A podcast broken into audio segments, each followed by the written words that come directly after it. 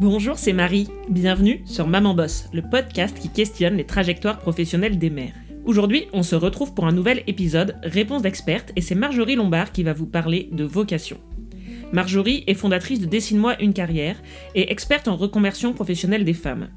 Dans cette chronique, elle partage son expertise pour nous aider à y voir plus clair sur cette notion de vocation, la comprendre, la démystifier peut-être, et surtout vous donner des exercices pratiques pour vous guider sur le chemin de la vocation.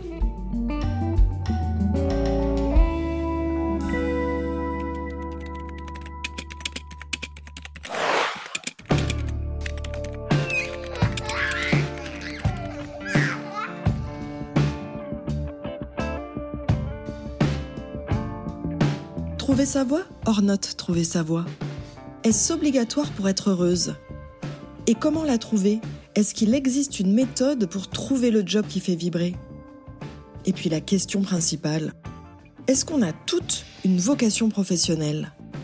Oui, tout le monde en a une. Mais non, tout le monde ne la connaît pas. Et non, il n'y a pas besoin de la trouver pour être épanoui dans votre travail. En revanche, pour certaines d'entre vous, Surtout si vous êtes en quête de sens professionnel ou si vous êtes concerné par le haut potentiel ou la douance, c'est mieux. En revanche, je crois fermement que chacune d'entre nous vient sur Terre pour une raison précise et a un rôle à jouer. Mais un, ce rôle n'est pas forcément professionnel.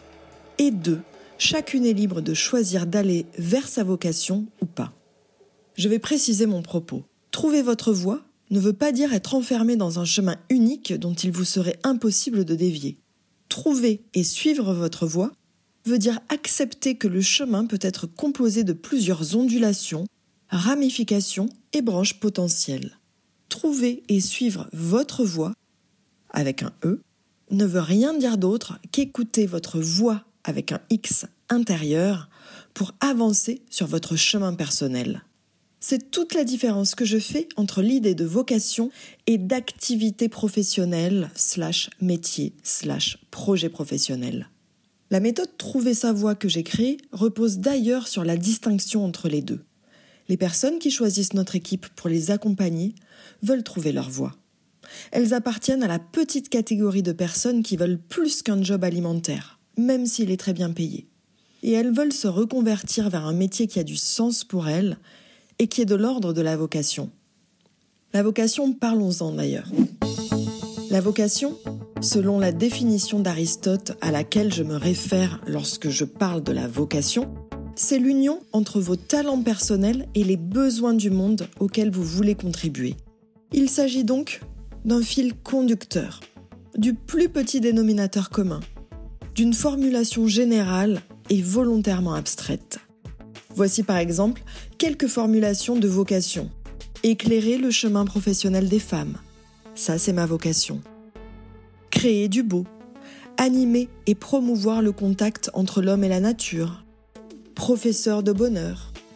Et puis voici maintenant quelques exemples de métiers slash projets pour décrire toute la possibilité de déclinaison d'activités possibles autour de la vocation créer du beau par exemple ébéniste, illustrateur jeunesse, graphiste, éditrice de livres d'histoire, pâtissière, etc., etc. Une même personne pourrait très bien avoir exercé tous ces métiers alternativement ou pour certains en même temps, tout en nourrissant sa vocation profonde de créer du beau. J'aime beaucoup cette manière de procéder car elle permet de vivre en phase avec vos talents naturels et vos valeurs personnelles de respecter votre vocation profonde, tout en étant totalement adapté au fonctionnement du travail version 21e siècle. Celle de la fin des carrières linéaires, où l'on sait que vous exercerez plusieurs métiers tout au long de votre vie. Celle où l'adaptabilité et les soft skills sont très demandés. Et celle où de plus en plus de travailleurs seront à leur compte.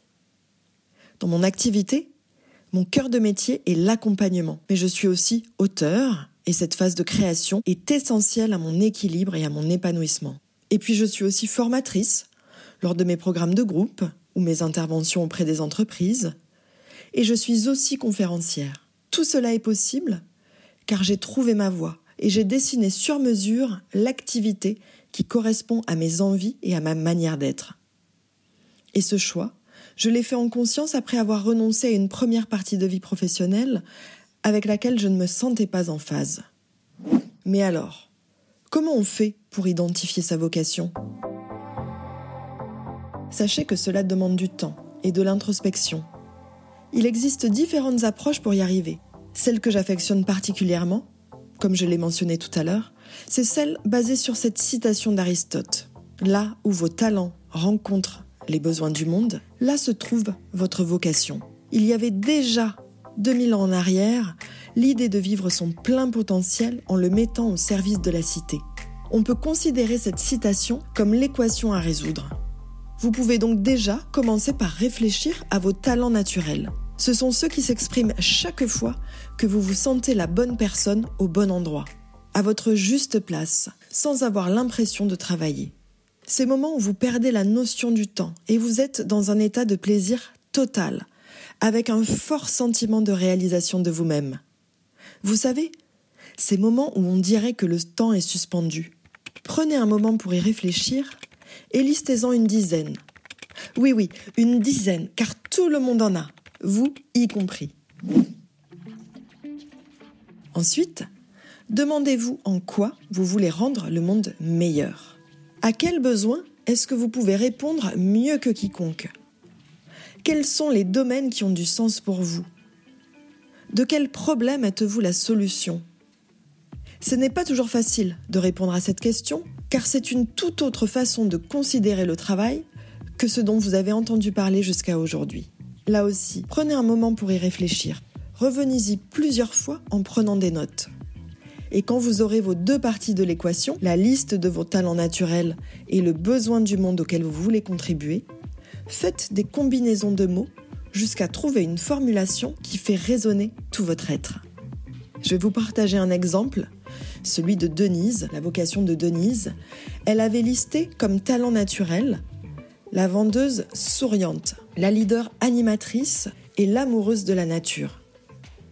Et le besoin du monde auquel elle voulait contribuer, c'était se reconnecter à la nature. En jouant avec les mots, en les combinant ensemble, sa vocation qui a émergé est animer, diriger et promouvoir le contact entre l'homme et la nature. Ce que vous avez d'unique à offrir se trouve à la jonction de ces questions. Qu'est-ce que vous pouvez faire sans jamais vous ennuyer? Qu'est-ce que vous faites facilement et sans avoir l'impression de travailler? Qu'est-ce que vous voulez accomplir? À quoi voulez-vous contribuer par votre action professionnelle ou votre entreprise?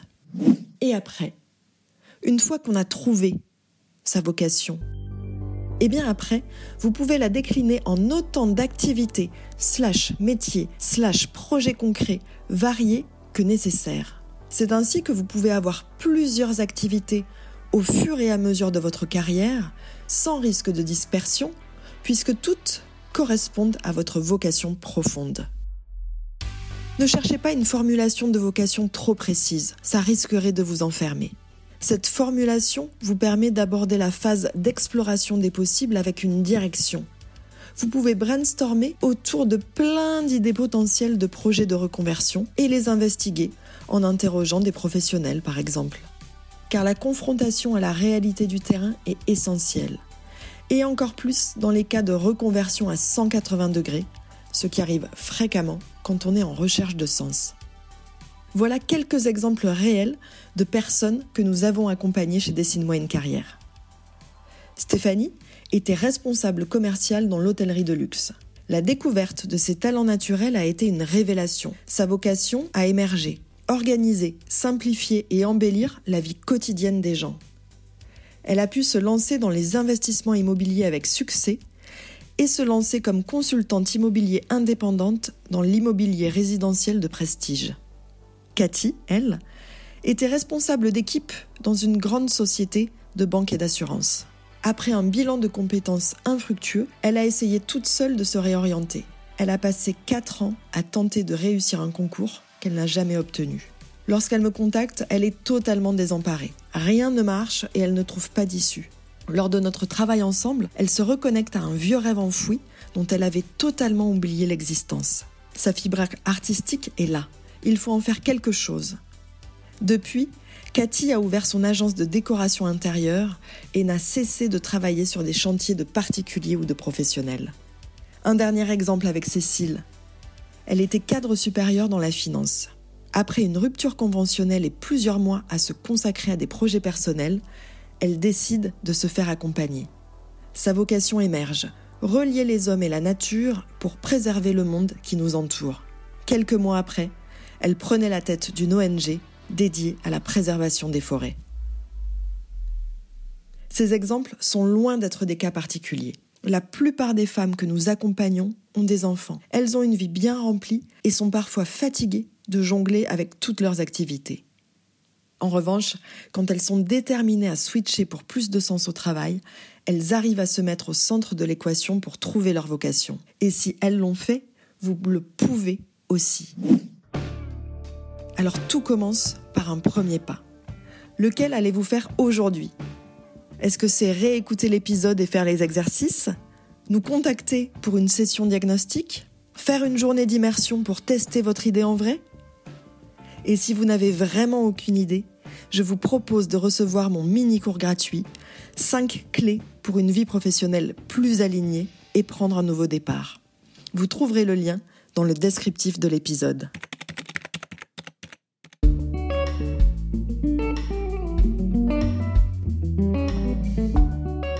Je remercie Marjorie pour cette chronique qui m'a beaucoup donné à réfléchir. Personnellement, même si mon métier n'est pas une vocation à proprement parler, c'est un job qui m'épanouit pleinement et c'est à travers mon side project, Maman Boss, que j'évolue sur le chemin de la quête de sens. Ces deux dimensions ne sont pourtant pas étanches et se nourrissent mutuellement. J'espère vraiment que cette chronique vous donnera à vous aussi des clés pour passer à l'action et avancer dans votre vie professionnelle. Marjorie et moi serons ravis de poursuivre cette conversation sur les réseaux, LinkedIn ou Instagram. Nos coordonnées sont dans les notes de l'épisode. Je vous dis à très vite pour un nouvel épisode, et d'ici là, maman bosse